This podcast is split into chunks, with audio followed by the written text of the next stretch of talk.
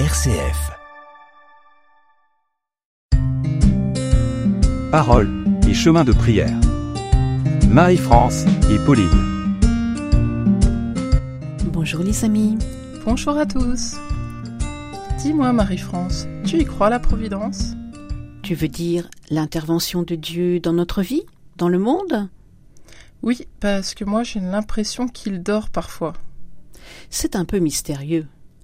Allons voir ce que le Père Découvrement nous en dit dans son livre Les trésors du Credo, paru aux éditions Parole et Silence. Qu'est-ce que le mystère de la Providence? Le mystère de la Providence consiste à croire que tous les événements heureux ou malheureux, qui arrivent sur terre sont permis par un Dieu qui gouverne le monde avec un amour et une sagesse infaillibles. Ce mystère, nous l'affirmons dans le credo. Je crois en Dieu, le Père Tout-Puissant. Ce dogme fondamental de notre foi est contesté aujourd'hui par un certain nombre de théologiens de la vieille Europe qui l'estiment beaucoup trop mystérieux. Dieu, pense-t-il, respecte tellement la liberté de ses enfants qu'il a décidé de se retirer du monde pour laisser les hommes l'organiser ou le désorganiser selon leur bon vouloir. Tout puissant d'amour, plein d'amour et de compassion, il assisterait impuissant et malheureux au déroulement de notre histoire, à la mort d'un enfant ou aux atrocités d'un génocide.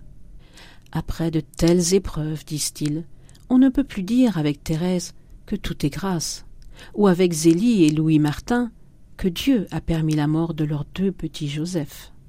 Les chrétiens auraient enfin découvert, à l'entrée dans le troisième millénaire, que saint Augustin s'est trompé en affirmant que le Dieu Tout-Puissant, puisqu'il est souverainement bon, ne laisserait jamais un mal quelconque exister dans ses œuvres s'il n'était assez puissant et bon pour faire sortir le bien du mal lui-même.